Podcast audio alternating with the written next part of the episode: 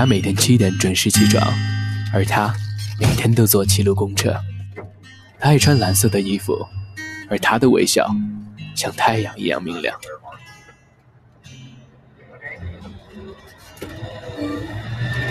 青春是鲜艳的花，每一次盛开都带着芬芳。每一个白天和黑夜，陪伴在我们记忆的最深处。青春印记，一次遇见，一个开始。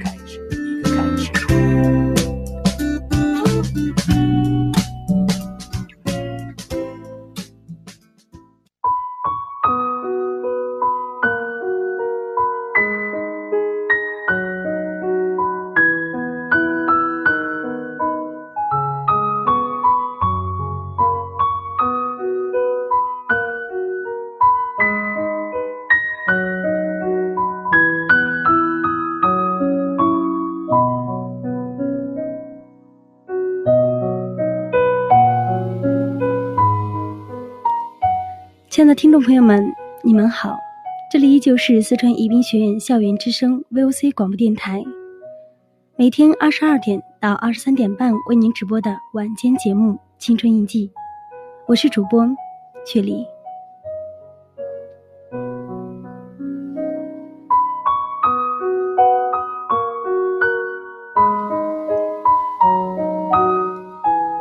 今天晚上，雪梨想跟你聊天的题目是。愿你在最孤独的时光，依然能够享受生活。世界很大，我们很小。愿你能够每天开心幸福。愿你即使一个人，也不觉得孤单。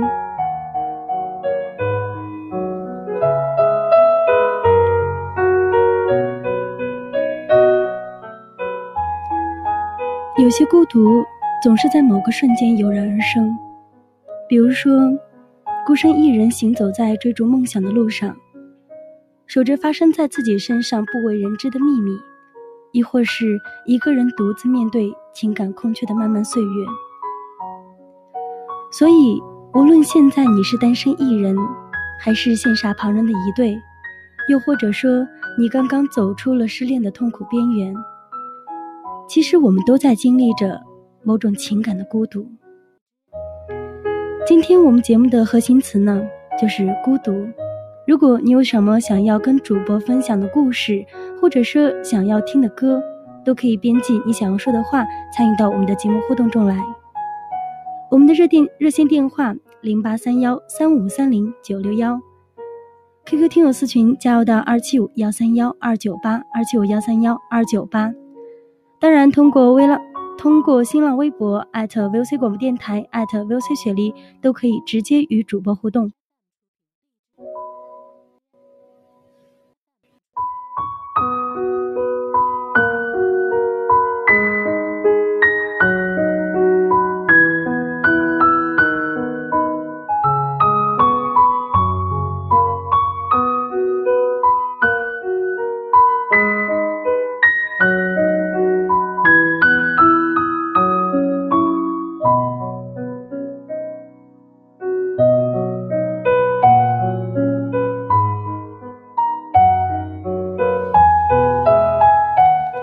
首先呢，在节目开始之前，还是先送给听众朋友们一首好听的歌曲，一起来欣赏一下。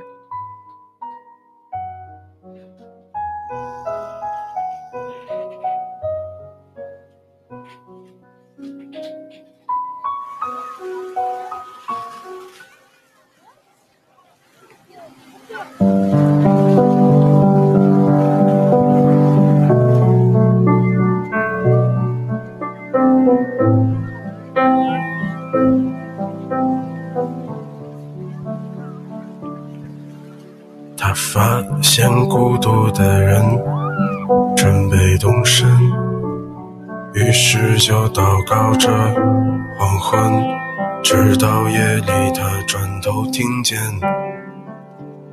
悲伤的午夜，一个善良的女子，长发垂肩，她已跟随黄昏。来临，翠绿的衣裳在炉火中化为灰烬，升起火焰，一直烧到黎明，一直到那女子推开门离去。她自言自语。在一张很远的地方，有一片海滩，孤独的人他就在海上撑着船帆。如果你看到他回到海岸，就请你告诉他你的名字，我的名字。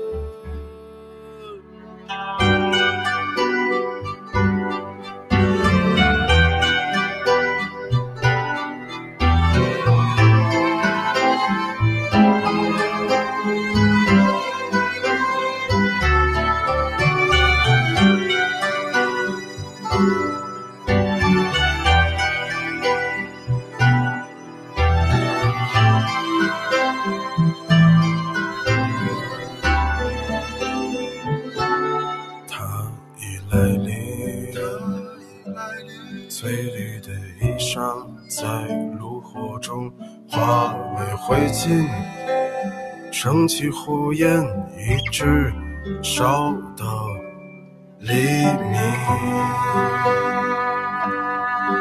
一直到那女子推开门离去，推开门离去，她自言自语，在离这很远的地方有一片。海滩，孤独的人，他就在海上撑着船帆。如果你看到他回到海岸，就请你告诉他你的名字，我的名字。在离这很远的地方，有一。片海滩，孤独的人，他就在海上撑着船帆。如果你看到他回到海岸，就请你告诉他你的名字，我的名字，莉莉安。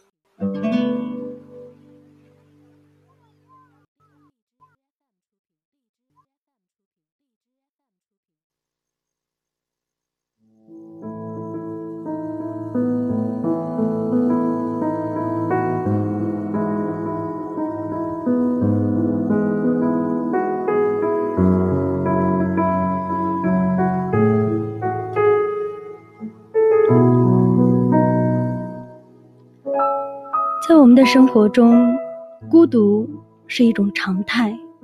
那么，面对孤独，你又是怎么做的呢？我听到很多人说，可能在没有人陪的时候，我们会选择强融。那么，强融它又面临的后果又是什么呢？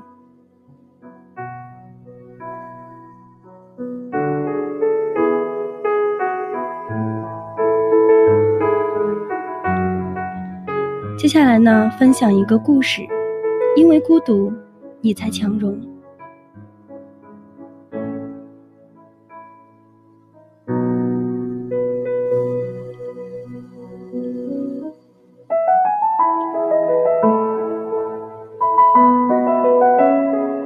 在公司里，有两个同年进来的小姑娘，毕业于同一大学、同一专业、同一个班级。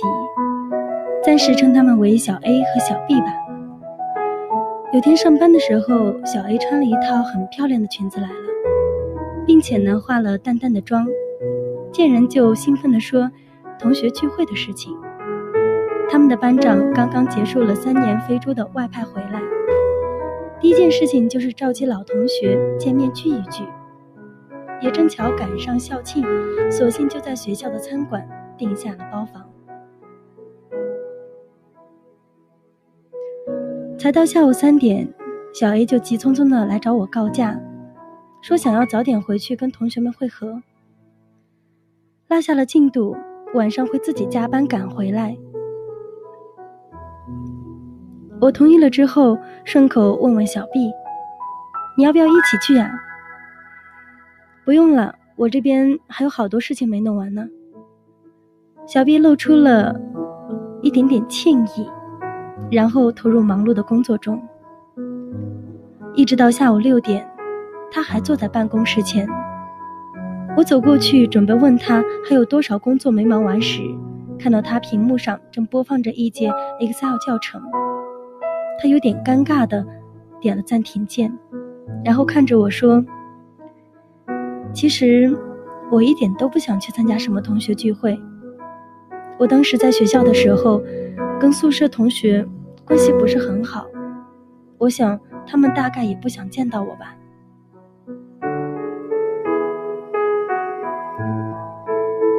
现在大家都长大了嘛，我安慰他说。说不一定这次见面就能够解决一些陈年的误会呢。不是误会，他认真的摇了摇头，问我还记不记得他当初实习期间连请了几次假的事情。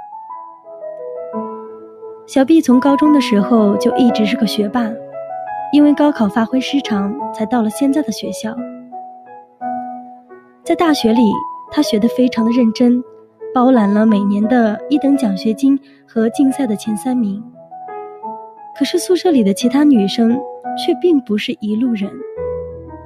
相比之下，她们更热衷于化妆、追韩剧、逛街买衣服和男朋友煲电话粥。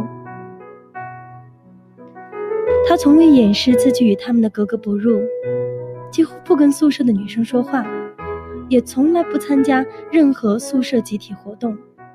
不管他们为哪一条裙子，或者是哪一个男神尖叫时，他都是冷眼旁观。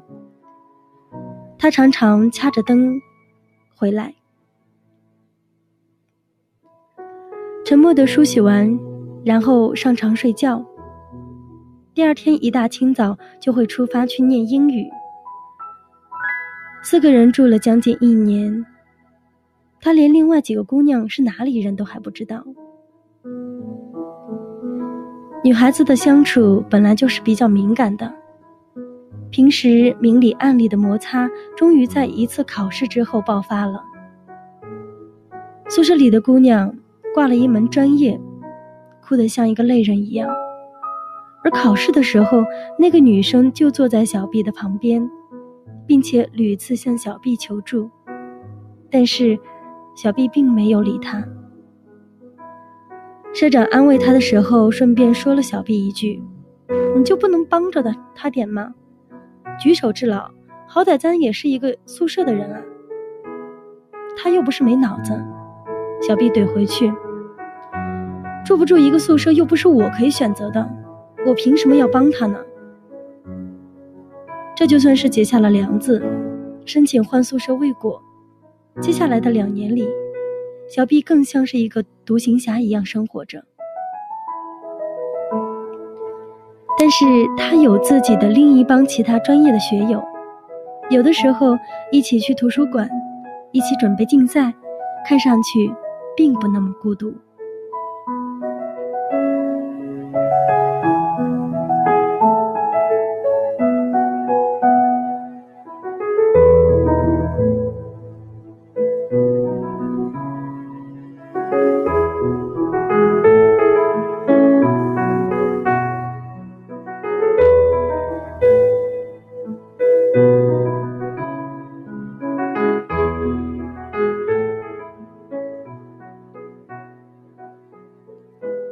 直到毕业的那年，学校组织了一次统一的照相，照片上需要加系里的钢印，才能够上报给学校做成成绩单。时间就定在了一个周末，学校提前一周就贴了通知，声明过时不候。小 B 那个时候已经开始实习，每天回学校的时候天都已经黑了，压根没有注意到通知的事情，而他的所有室友都没有告诉他。小 B 那个周末正好回家，等到系里的老师专门打来电话问他，才知道自己错过了大的事情。他请了三天的假，顶着炎炎烈日跑照相馆，跑辅导员办公室、系主任办公室。和政务处打印成绩单，再去签字盖章。最终还是自己补完了全部的流程。他说起这件事情的时候，红了眼眶。他说：“我永远都忘不了，就是将成绩单送给辅导员，让他签字，然后再拿去给系主任那儿盖章的这件小事，我都得去请假自己去做，而他们。”谁在实习的时候，只要打一个电话，其他人都会帮忙。那一瞬间，真的特别的无助。现在想想，真的好傻。明明可以好好的说话，为什么非要是弄到这种地步呢？对自己又有什么好处呢？他细细的说道：“我也并没有在说话。”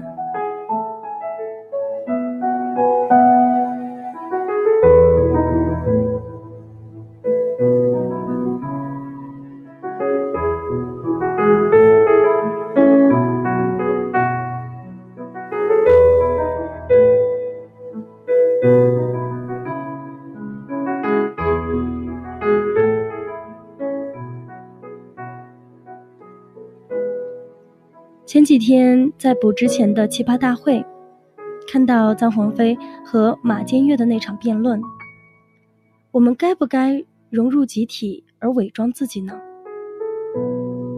其中，鸿飞有一段让人听上去就心有动摇的辩词，他说：“你在任何一个团体里，都要用才华说话，不要去讨好别人，不用去迎合别人。”我跟别人不一样，怎么了？我们在短暂的人生都走自己的路，不是说我去抱团，而是说我要走在这条路上，回头看，哦，原来你也在这条路上。可人生往往不如意，在很多时候，我们是在具备了选择权之前，就被命运扔进了某一个团体里。比如说，我们现在待的班级，我们现在待的宿舍，又或者是未来所要面对的同事或者是客户，那是无论你怎么努力，有多少才华，可能依旧无力避免，也无力挑拣的环境。唯一的区别就是，你是如何的接受的。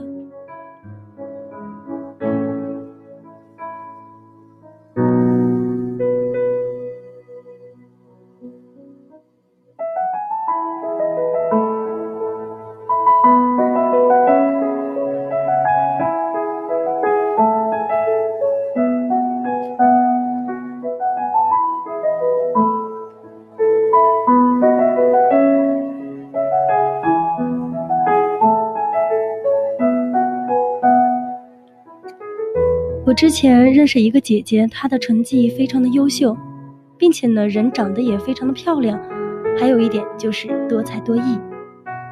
她经常在学校里面出席各种晚会的主持人，还是学生会部的干部。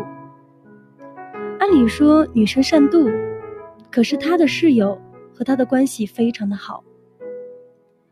比如说，她要主持晚会，宿舍里的人打扮好的女孩会过来帮她化妆。他要准备考试，大家都轮流帮他打水。他画活动展报，那个字写的最好看的女孩一定会陪他一起熬到半夜。我曾经很好奇的问他，相处之道是什么？他说，其实也没有什么特别的啊，就是他们在看韩剧的时候，我也会凑过去聊聊天；他们研究化妆的时候，我也会夸一句，真好看。拿了奖学金，给大家买一点小零食，一起庆祝。考试之前，帮大家打印一下笔记。平时该自黑自黑，该示弱示弱而已。我听得吃惊，问他：“可是你为什么要为了讨好他们而伪装自己呢？他回答我说：“人这一生啊，需要你做自己的关键时刻太多，反而在这些小事情上面去做做别人，也没什么不好。一个人在努力向上的时候，背后其实是敞开的，就算掉下来没有人接着，也尽量不要让别人在你的背后捅上一刀。”一字一句，我至今都还记得。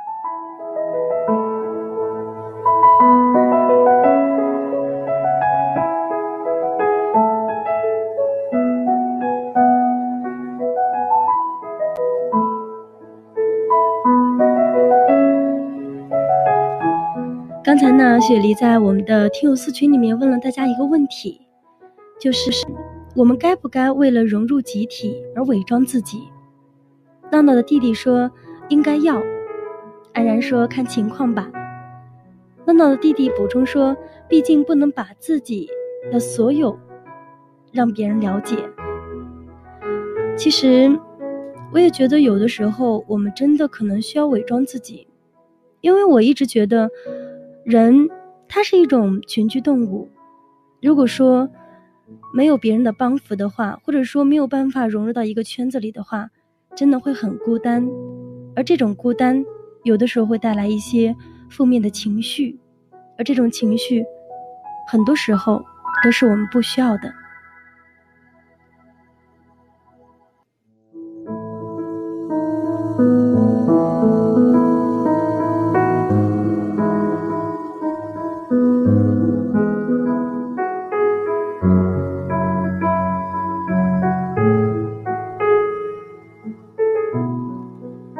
我相信每个人都觉得伪装自己的时候非常的委屈，但其实那并不算是委屈，那只是与人交往的分寸，是我们太过绝对，以为世界上除了朋友就是敌人，但其实人与人之间的关系更多的是点头之交和礼貌客套的灰色区域，做不了亲密无间的战友，也用不着做相见眼红的。仇人吧。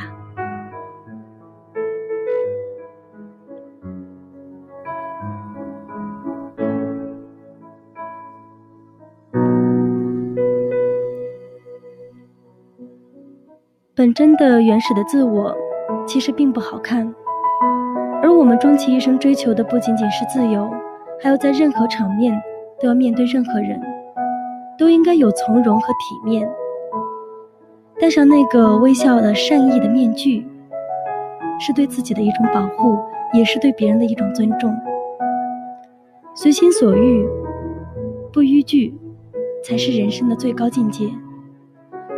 反正下辈子都不会相见，不如把你的体面都留在心底吧。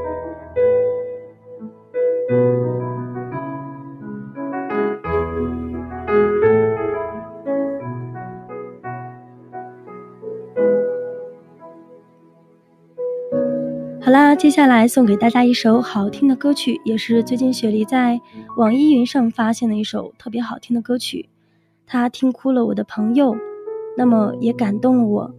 现在呢，就把这首歌送给大家，一起分享一下。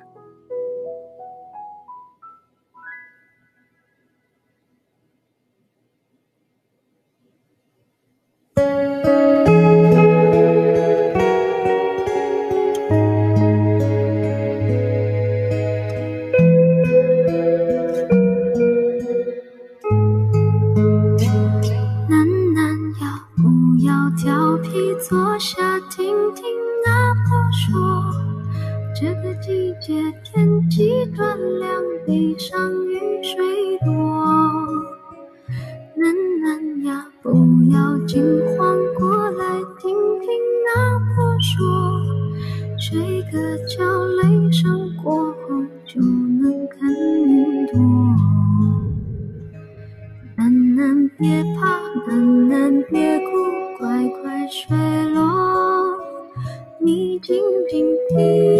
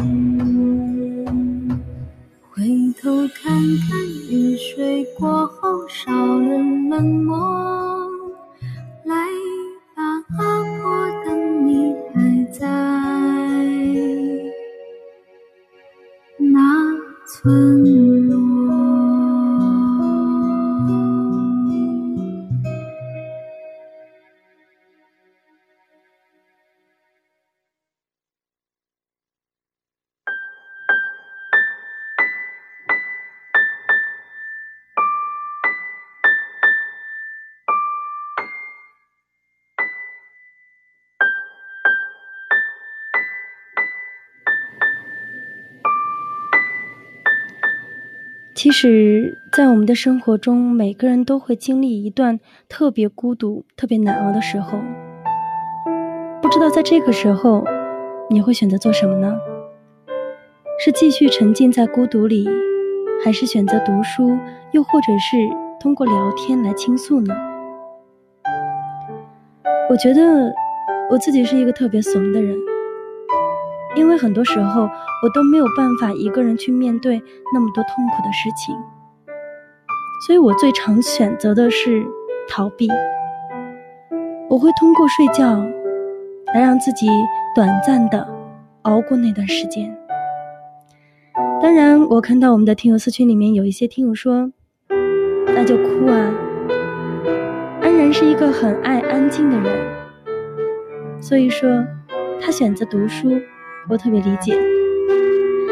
娜娜的弟弟说：“我选择旅行。”还有一个不知名的听众说：“我也选择旅行。”其实，在最难熬的时候选择旅行，应该是一种比较好的方式吧。因为在这段时间，你可以跟不同的人打交道，你可以看不同的风景，你可以遇到很多有故事的人。你参与他们的故事，他们也参与你的生活。这样的交流会丰富我们的人生。加布瑞埃拉泽文曾经说：“每个人的生命中都有最艰难的那一年，将人生变得美好而辽阔。”在这漫长的岁月时光里，我就像是一个孤独度日的流亡者。我也见过很多孤独的人，最深的孤独不是在任何关系中内心依然孤独的人，而是当一段关系毫无预料的戛然而止。我们就像是一艘船，被突然改变了航向，停留在水面上打转，找不到向前，也找不到方向的意义。于是，索性放弃关系，拒绝任何人的靠近，或是好意。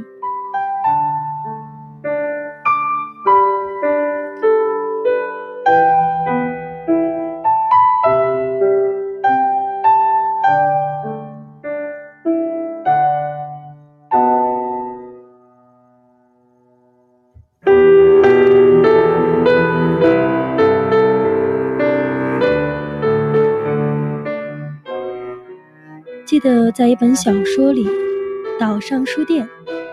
在这本小说里的主人公，菲克里就是这样的人。菲克里在与世隔绝的爱丽丝岛上开着一家书店，这本是他和妻子妮可的故乡。每年夏季的游客的收入足以支撑书店的运营。但自从怀孕两个月的妻子意外身亡之后，书店的销售量就开始。接连下滑。菲克里的性格孤傲古怪，只按照自己的喜好进书，不愿迎合读者的口味。对于前来推销的图书业务员呢，也是毫不客气。从内心的深处，他依然爱着他的妻子，更喜欢打交道的是以前的图书业务员。可是这些懂得他独特喜好的人。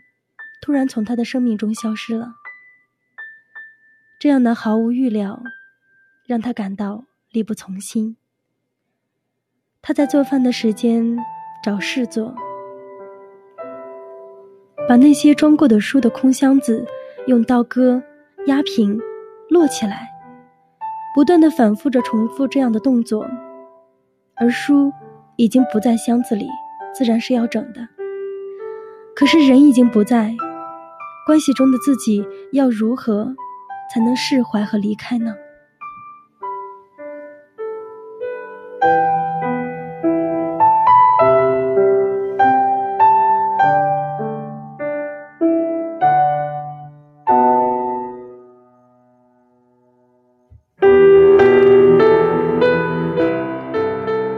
生活依然会继续，大多不是更好，就是更坏。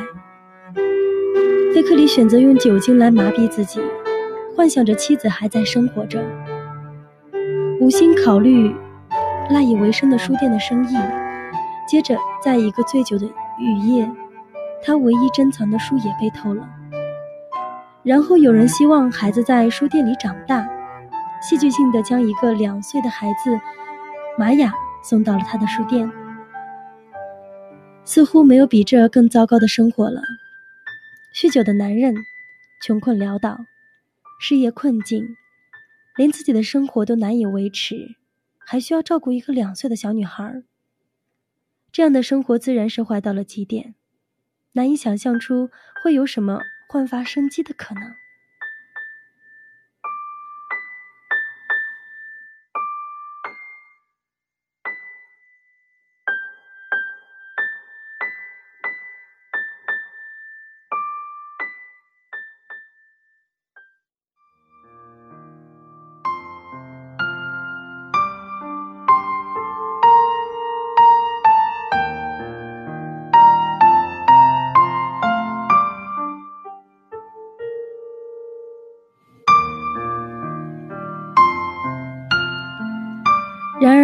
我们的人生中总会经历一些事情，在不经意间发生，甚至是糟糕至极，却可能完全扭转自己的人生轨迹。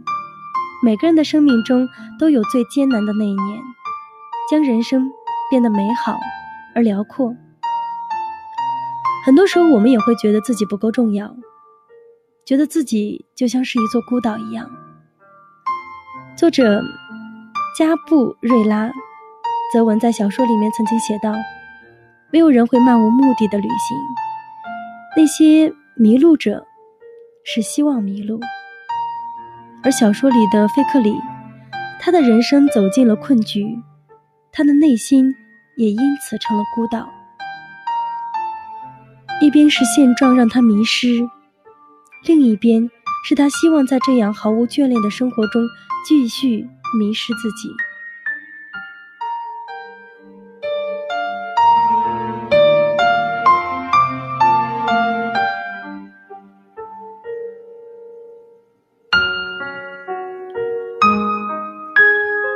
故事里的阿米莉亚曾经直言不讳的对他说：“如果你继续采取这样的方式，很快就不会有什么小岛书店了。”他不以为然，想着那个曾经过去的六年里跟他有着共同阅读兴趣的业务员，他对于自己无比重要，而自己在别人的眼里或许仅仅是微不足道罢了。他说。以前认识你的人死了，我不喜欢这样。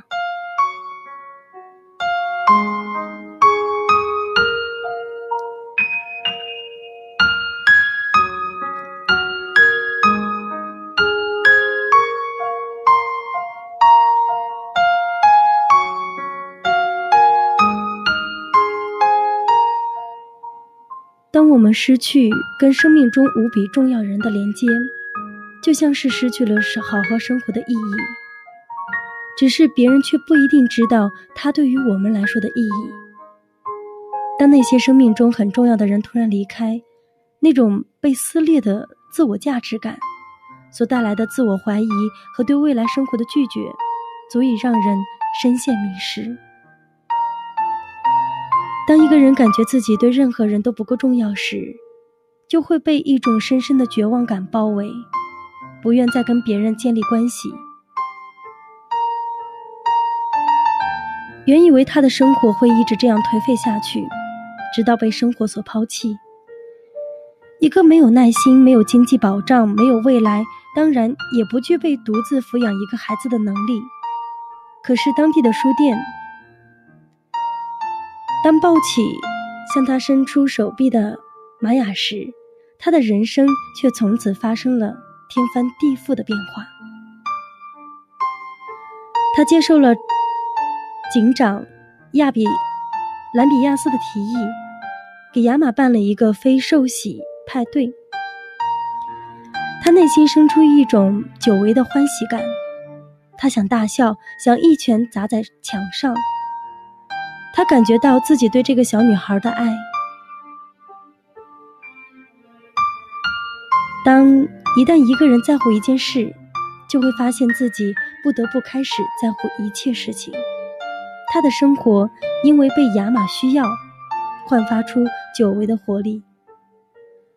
在每个人的内心深处，都希望自己是最重要的、有价值的，这决定着我们为了什么而存在。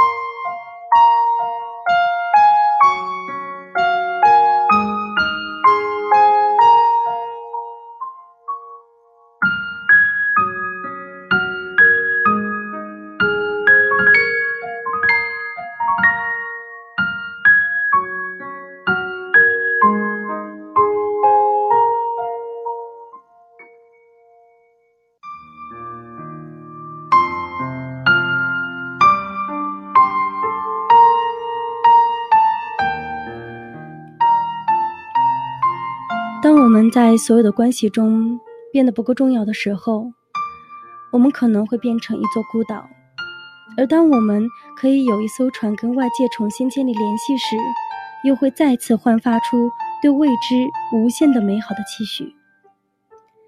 而我们的生活也会由此而改变。所有的改变，唯有在关系中才能发生。生活的改变从来不是从迈大步开始的，而是从小的改变而散发开来的。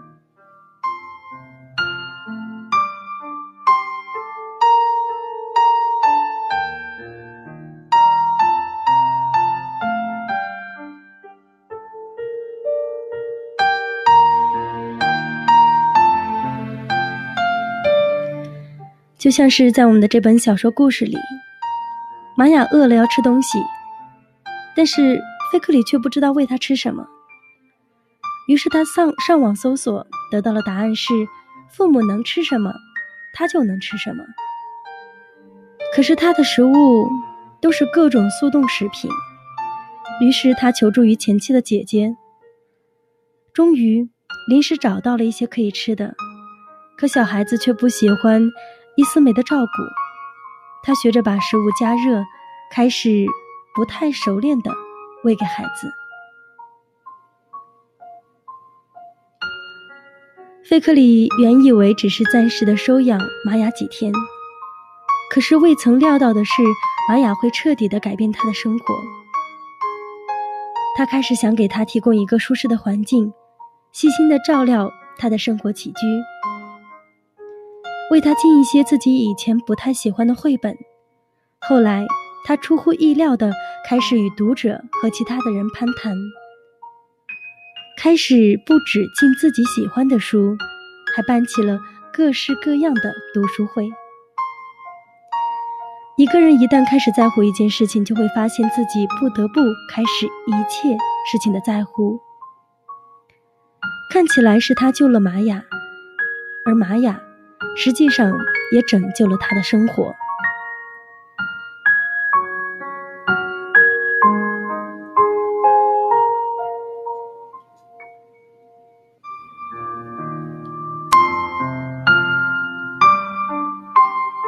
作者所说，因为从心底害怕自己不值得被爱，我们都独来独往。然而，就是因为独来独往，才让我们自己以为不值得被爱。有一天，你不知道是什么时候你会驱赶车上路；有一天，你不知道是什么时候你会遇到他，你会被爱，因为你今生第一次真正不再孤独。你会选择不再孤独下去，不管这种变化是否真实，是否是出自于内心的意愿。就像是小说中那个伪装作者参加朗读会时，知道真相的阿米莉亚问他：“你为什么要费那么事？为什么要冒这个险呢？”对方回答说：“那本书已经失败了。有时候，你只是想知道，亲眼看看你的作品对某个人的意义所在。”对每对某个人有某种意义，这或许让费克里真正发生改变的原因吧。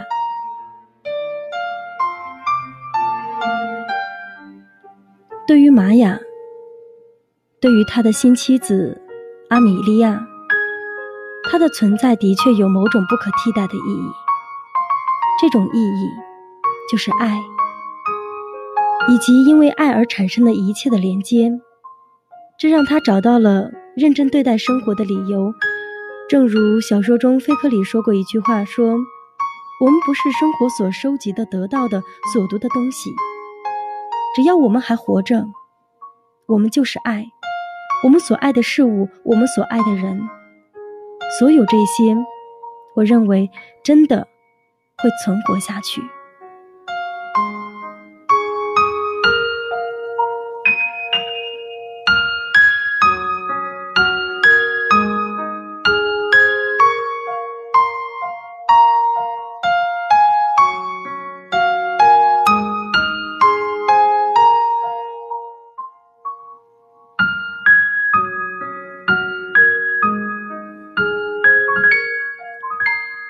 小说故事的最后，费克里因为脑癌离开了他所爱的人，就好像水面曾经响起了一个很大的波澜，又重新回归了平静。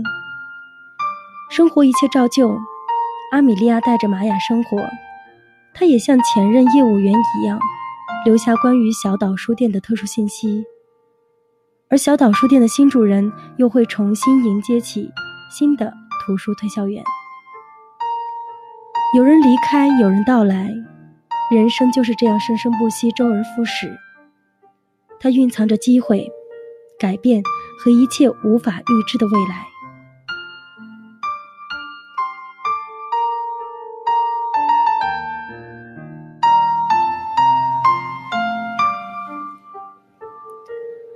列夫·托尔斯泰曾经说：“人生的一切变化、一切魅力、一切美好，都是由光明和阴影构成。关于未来，或许一切皆有可能；而至于眼前所发生的意义，或许我们总需要时间才能够看得清。没有谁是一座孤岛，每个人的人生都有无限可能。”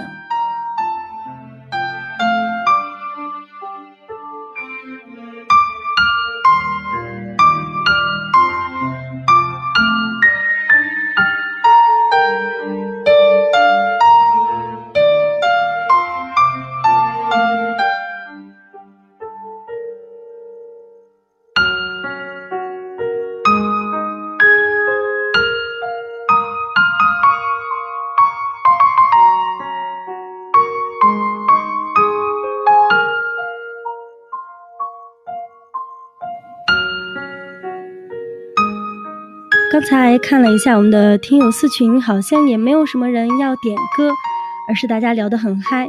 那么在这里呢，主播就送给大家一首好听的歌曲吧，我们的民谣来自于赵雷，《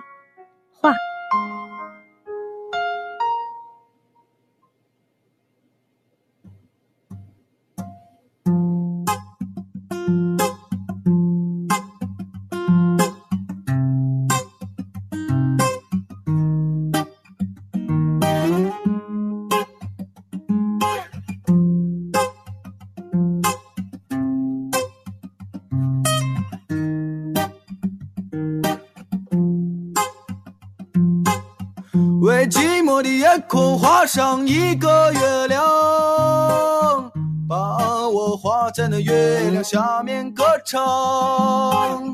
为冷清的房子画上一扇大窗，再画上一张床，画一个姑娘陪着我，再画个花边的被窝。画上灶炉与柴火，我们一起生来一起活。群鸟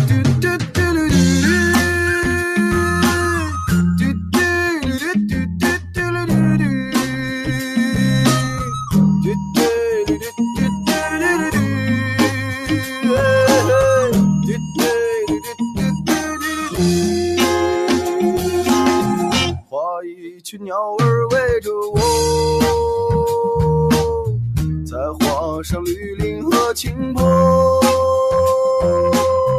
画上宁静与祥和，雨点儿在稻田上飘落，画上有你能用手触到的彩虹，画中有我决定不灭的星空。画上弯曲无际平坦的小路，尽头的人家梦一如。画上母亲安详的姿势，还有橡皮能擦去的争执。画上四季都不愁的粮食。悠闲的人从没心事。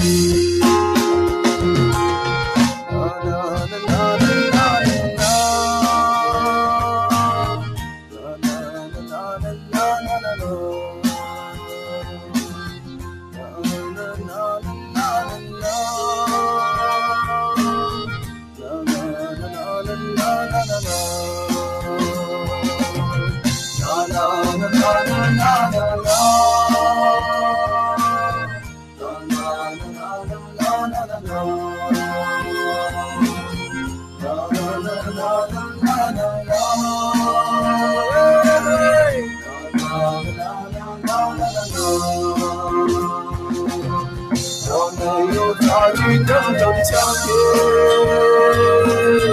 这一直画着孤独的你。那夜很多人不再亮，只有个忧郁孩子在唱。为寂寞的夜空画上一个月亮。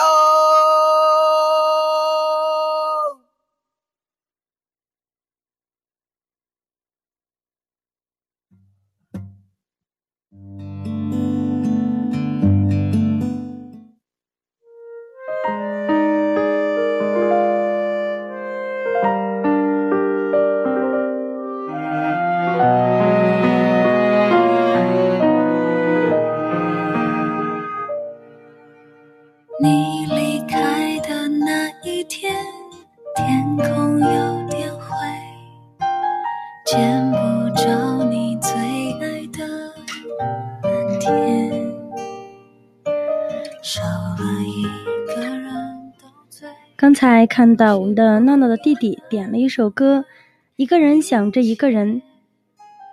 不是错。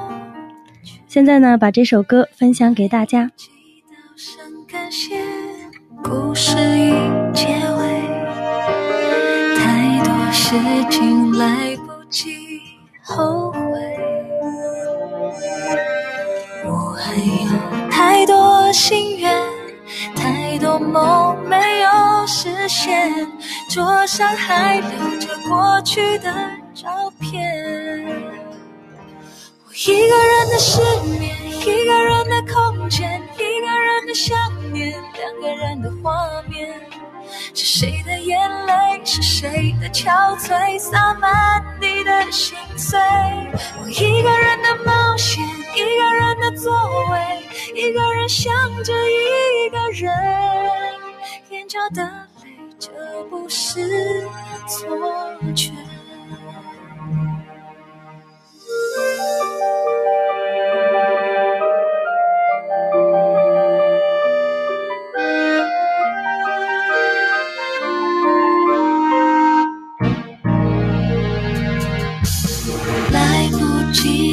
声感谢，故事已结尾，太多事情来不及后悔。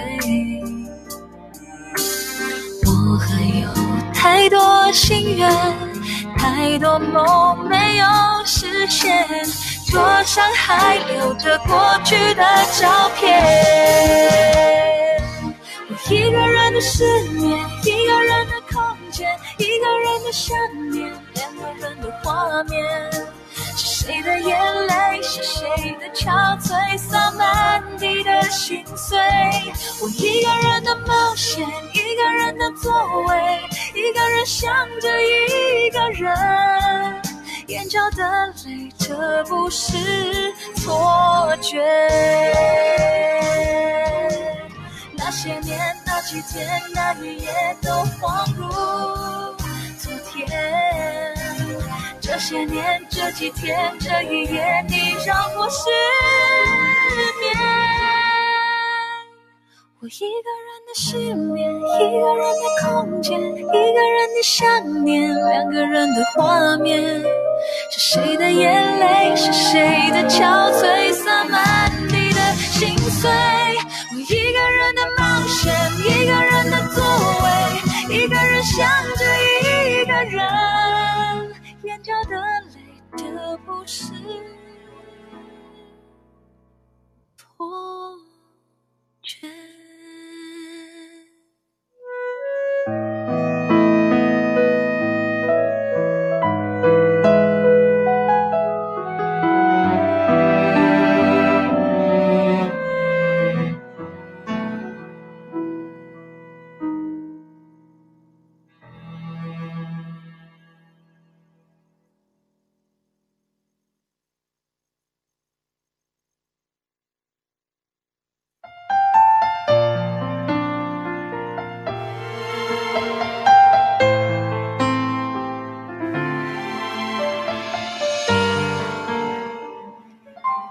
群里面，蝶蝶点了一首好听的歌曲，叫做《我可以忘记你》。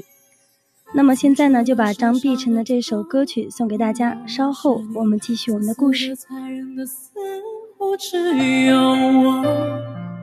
可惜我并不难过，我仅存的失落，实在不怕寂寞，想见的不见的都。失去联络，剩下的多余的都不得到的已经太多。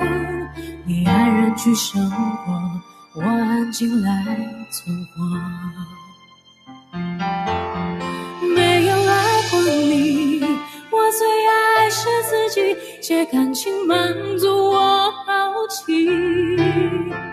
我只敢玩游戏，对不起，不要介意，我没有爱过你，只是爱怀念着你，试一试我能多痴迷，我可以忘记你，不怕想起，才算是胜利。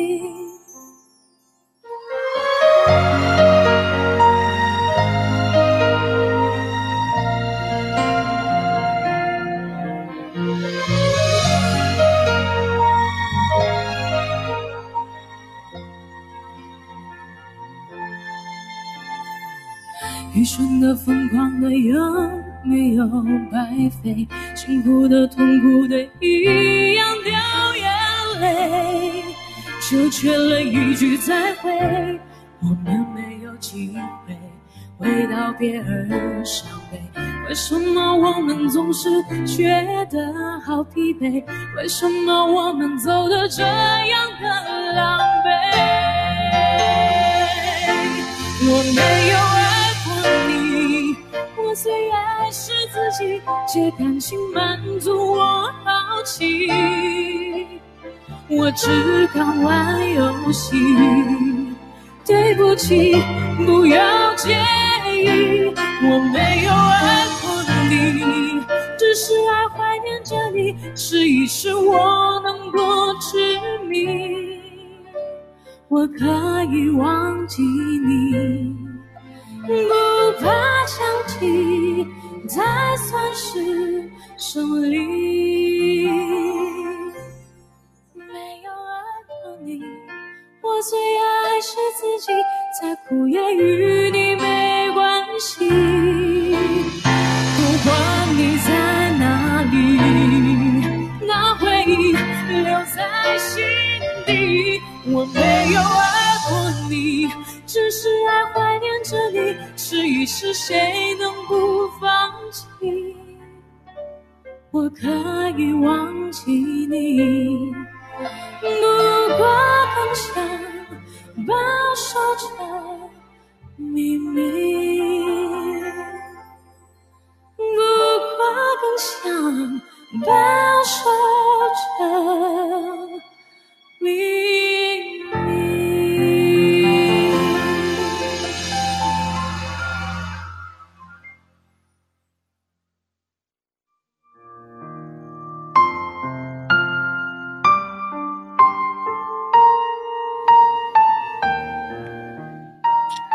啦，在好听的歌曲之后，继续我们今天的故事吧。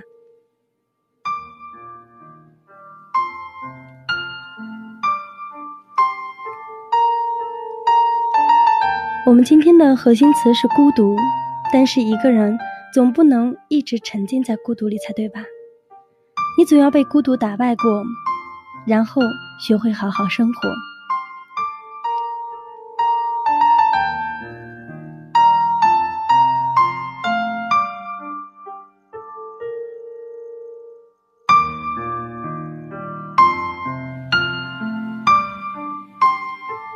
故事里的这个女孩子上大一的时候，并没有什么知心好友，觉得自己是一个可有可无的人。没有谁下课等她一起离开，也没有谁会在买完饭之后和她一起回宿舍。我听完之后回了一句：“意欲取之，必先予之；没有人等你的话，你就试试等等别人啊。半晌，他回了我一句话：“我一直都在等别人，生怕别人走了之后漏掉我。但是，别人走，又不一定会等我，好尴尬。”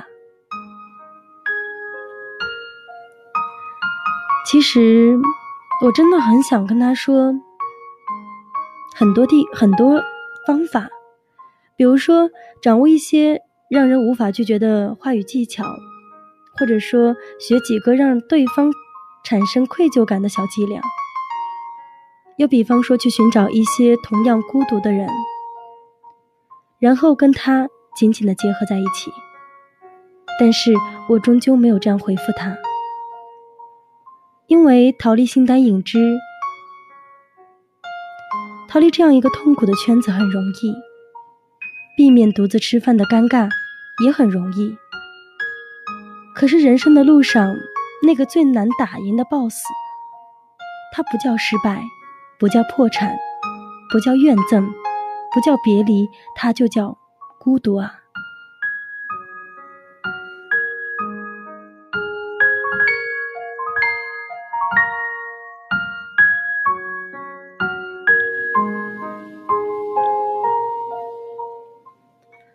我第一次感到孤独的压力是在跟朋友一次聚会之后。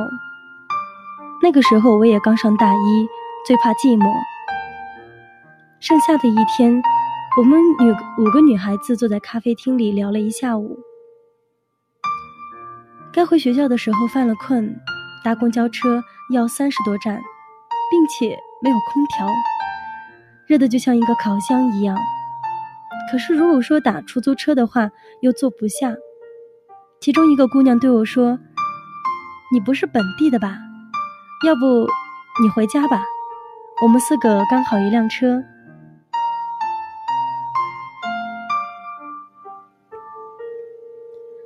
明明是合情合理的安排，可当目睹着他们四个有说有笑的打车离开的背影，我还是很难过。不仅仅是因为一个人而难过，而是那孤独的背影之后巨大的阴影。你是一个无关紧要的人，他们其实并没有那么喜欢你。我试过很多种方法对抗孤独，跟微信群里并不熟悉的人掏心掏肺，一遍又一遍地刷着微博，仓促地给自己找了个室友，每天发五六条状态，每隔十几分钟。就拿起手机瞅一瞅，又多了几个赞。但是有的时候，孤独并不是身边多一个人就能够解决的问题。有一次，我刚刚独立做完了一个项目，有满肚子的感受想要跟饭桌上的男朋友讲，他却接到了一个重要客户的电话，一边谈一边记笔记，只留下一个抱歉的眼神给我。直到一个小时之后，他挂掉了电话，陪笑着问：“你刚刚想说什么来着？”我不生气，但却再也没了兴致。明明两个很亲密的人，近在咫尺，却依旧像是两个不同星球的人。所以，我想笃定的告诉那个姑娘：即使有个人等你下课陪你吃饭，二十四个小时都跟你在一起。你也依旧会被孤独打败，在你今后的很多很多年中，他会敲碎你的玻璃心，时不时的将一桶冷水冲你的头倒下去，并且反复告诉你一个事实：你不是这个世界的中心，不是万人迷。有时候，你甚至不是谁的小甜心，谁的好闺蜜，你只是你，你。只有你。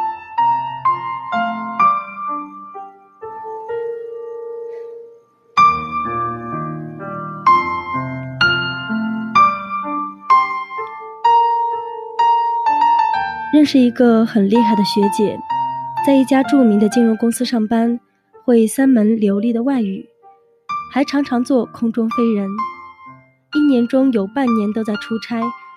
更让我佩服的是，在繁忙的工作之余，她还为自己出了一本画册。某天，我大概因为跟男友闹了一点小别扭，心情差到了极点，于是鬼鬼使神差的给他发了条微信，说：“你也会感到孤单吗？”会，他秒回，而且常常。我惊叹：“怎么可能？那你怎么能够把生活过得那么的丰富多彩呢？”他很认真的回复说：“那怎么办呢？”本来就很孤独了，还不善待自己，难道要自暴自弃吗？毁掉了自己的生活，伤的又不是别人。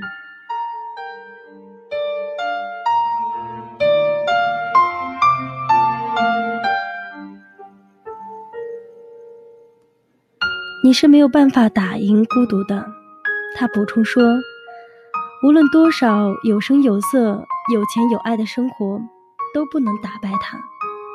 你能做的就是能够把它慢慢的驯服，习惯了每一个人都是一颗不同的星球，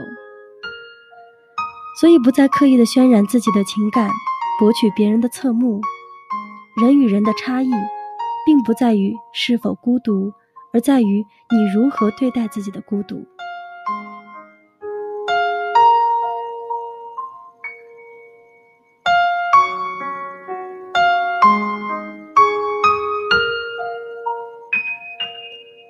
我顿时醍醐灌顶。的确，到底是拼命发状态刷存在感，像藤萝一样痴缠着某个人寻求陪伴，还是能够在孤独中静下心来看完一本书，写完一贴字，跑完五公里，画上一幅画呢？都是你自己的选择。但你如何对待孤独，生活就会如何回馈你。一个人独处的能力，会决定他的人生。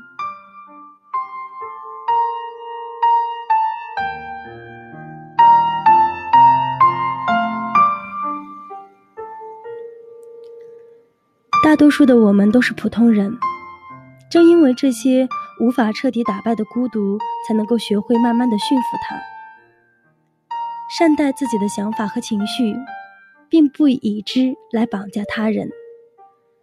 珍惜每一个细小的美好瞬间，即使心知肚明，它会即将逝去。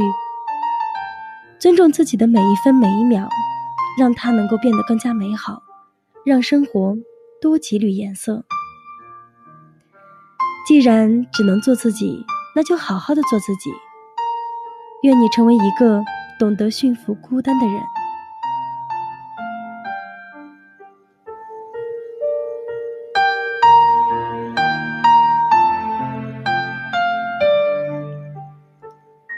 每一个人都孤单，一个人行走在光阴的陌路上，有流年的风轻轻的吹过，遇到的虽然不都是姹紫嫣红的风景，却也是心怀素雅，没有太多的波澜。也许早已经过了喜欢炫耀和喧闹的年龄，从前喜欢鲜衣怒马，已逐渐被平淡所替代。从前那么在意别人的目光，现在只想照顾自己的冷暖。人生的真味，就在于一个“淡”字。如若心变得宽广，就不会因为别人的怠慢而低沉，也不会因为别人的伤害而郁郁寡欢。生活的积累，让所有的素净和华美，都赋予了欢喜的味道。慢慢学会了沉稳，好的坏的。都不去过分的渲染，只欣赏自己的风景，过自己的人生。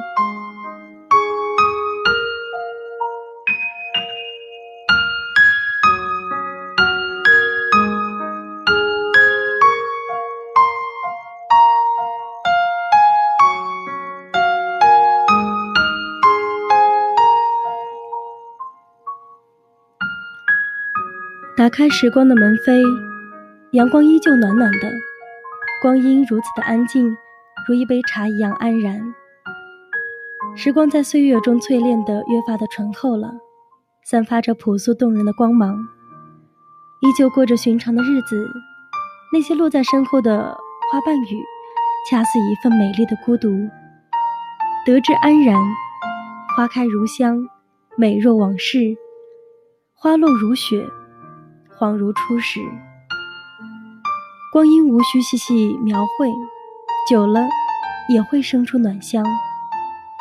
生活终将一路而来，又一路而去，想起来是暖，铭记未念。你只需温柔有力量的过好生命中美好的一天。有的时候就想安静一下，不想与人诉说，也不愿意让烦恼路过心。时光的魅力就在于唤醒心底最纯美的情愫。一个人的角落，也会温暖的倾城。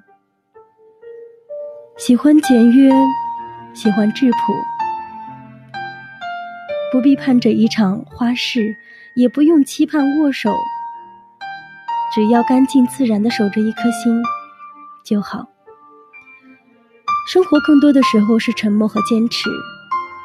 我们都是彼此的旁观者，你有你的桥要渡，我有我的路要走。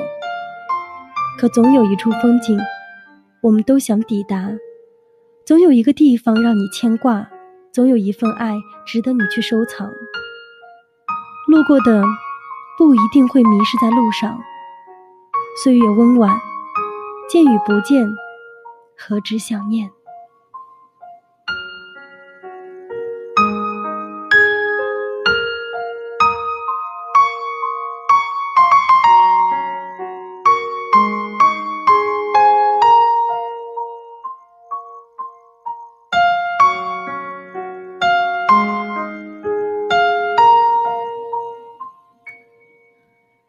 光阴里，我们都是赶路的人，有时候会顶着风雪，有的时候也会观赏到明亮和干净的朝阳。每走一步都会留下痕迹，偶尔也会在温暖的光线里畏罪，也会在喧嚣的世界里努力的寻找自己。他们说，这世界上除了爱，都是行李。那我也希望在沿途中。赠予你诗意和笑脸。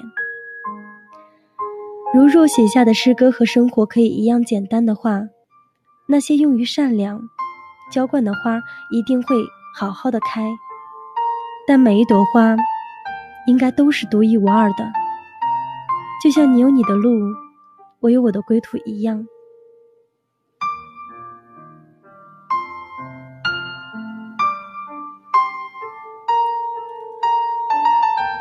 习惯了一个人的行走，低着头，只看属于自己脚下的路，抬头也只欣赏自己头顶上的那片天。孤独也好，惆怅也罢，也都是属于自己的心境，冷暖自知。自闭也好，孤傲也罢，也都是一个人的风景，任凭他人怎么去说。其实不是淡漠，也不是厌倦。只是想拥有一片属于自己的净土，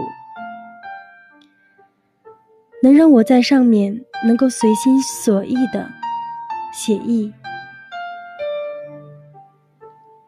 叔本华说：“有的时候你就该孤独一点，要么孤独，要么庸俗。”其实有的时候，孤独且庸俗未尝不可。心若倦了。不奢望别人能读懂，有一处可以栖息，便会生出暖意。孤独是灵魂栖息的地方。薛小禅说：“我是孤独的，所以才如此热爱俗世的生活。”年龄渐长，渐渐的懂得了欣赏生活中的不完美。人生就是这样啊，离别与相聚，苦难与幸福，总是结伴而行。在喧闹的嘈杂中，我们每个人都很孤独。我特别喜欢那句“与谁同坐，明月清风我”。人生切莫太赶，心中有闲事，方能生出诗意。把生活过得繁花萦绕，心中有山水，方能够让生命中绿草葱茏，抵达内心的清明与平和。然后把日子过得随心欢喜。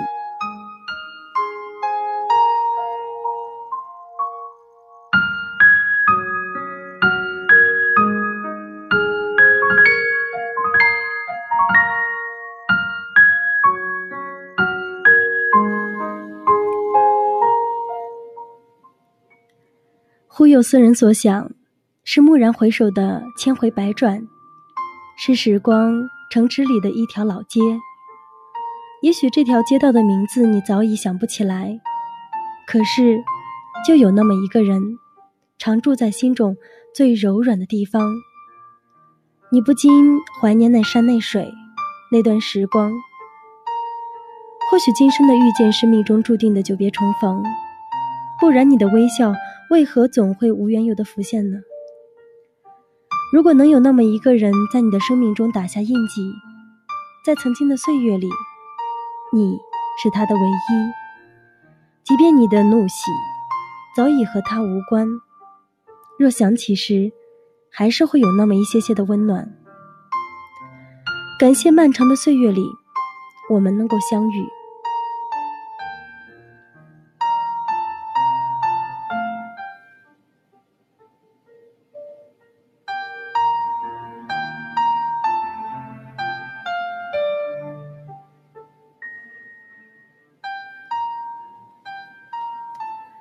接下来送给大家一首来自于何炅的歌《另一个自己》，希望你能够喜欢。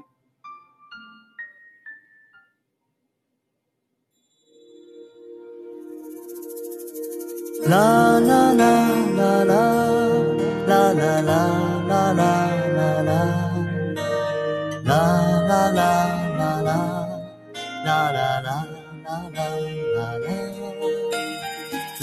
啦啦啦啦啦啦啦啦啦啦啦啦啦啦啦啦啦啦啦。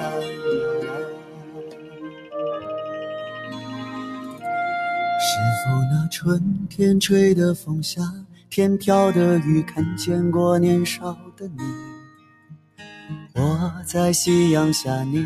在夜幕里遇到另一个自己，别说我们来不及，已经来不及，来不及把梦提起。对时间不语，对沉默着迷，张望另一个自己。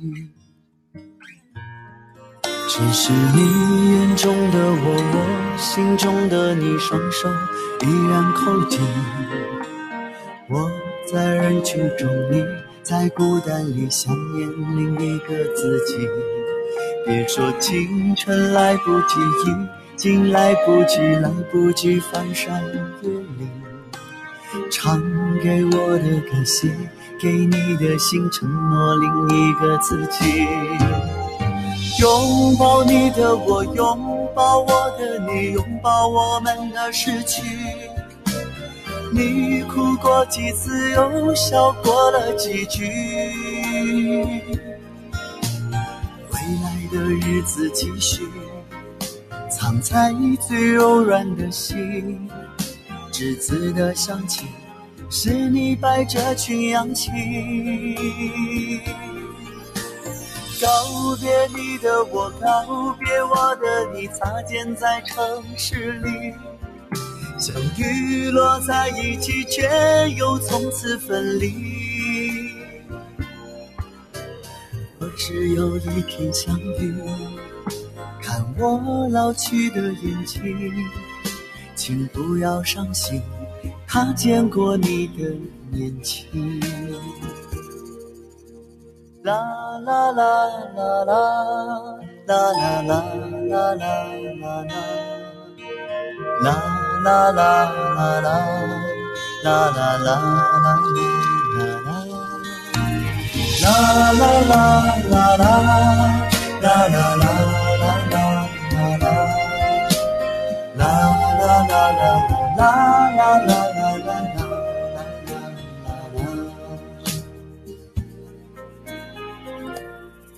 只是你眼中的我，我心中的你，双手依然扣紧。我在人群中，你在孤单里想念另一个自己。别说青春来不及，已经来不及，来不及翻山越岭。唱给我的歌，写给你的信，承诺另一个自己。拥抱你的我，拥抱我的你，拥抱我们的失去。你哭过几次，又笑过了几句。未来的日子继续，藏在最柔软的心。栀子的香气，是你摆着群羊起。告别你的我，告别我的你，擦肩在城市里，相遇了在一起，却又从此分离。若是有一天相遇，看我老去的眼睛，请不要伤心，他见过你的年轻。请不要伤心，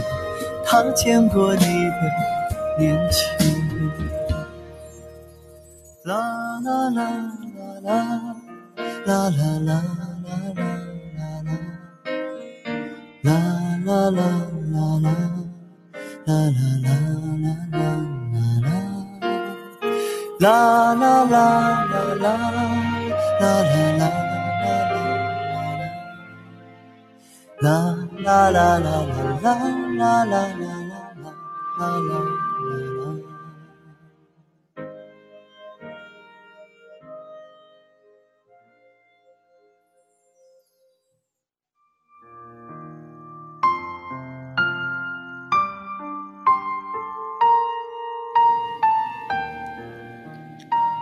生命就像一场修行，以一朵花开的姿态。低眉，只为爱的人；抬头，便可以看到广阔的天空和阳光。打开心窗，让心灵沁入香气，心中有暖。无论走多远的路，都不会感到疲倦；无论经历过怎样的际遇，都不会觉得寒冷。一一袭婉约清丽的绽放，不媚不俗，自顾自的美丽。即便是在最寒冷的季节，心里也要装着一个春天，以爱执笔，与情相依。无意苦争春，一任群芳妒，不惧严寒。素雅清香，把深情给了岁月，把孤傲留给自己。在清寒中透着喜悦，无论走过多少路，一个人的风景依然是如诗如画的。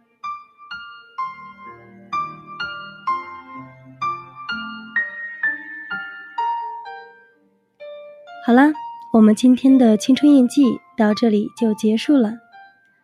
最后，雪梨主播希望你能够在最孤独的时光，能够享受生活。愿你能够尝尽孤独，依然能够更好的生活。大家晚安。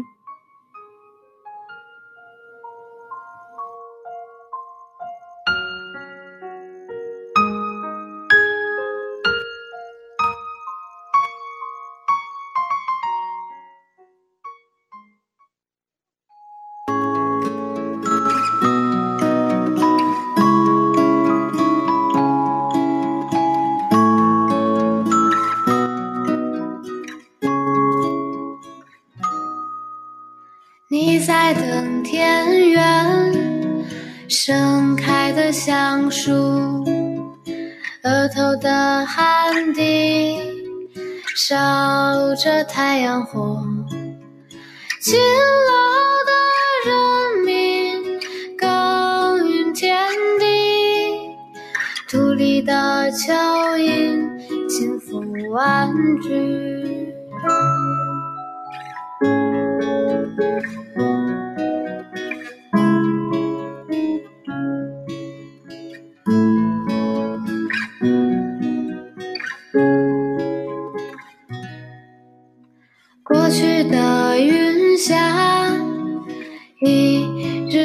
心里，直到候鸟归来的相遇。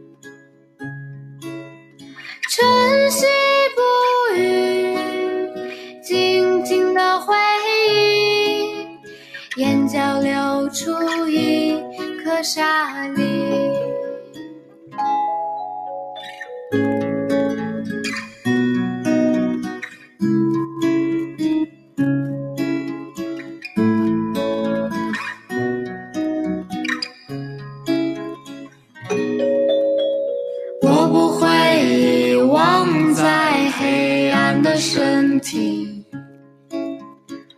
到秋天就收割季，没有你就没有动力，一切都是因为你，没有你就没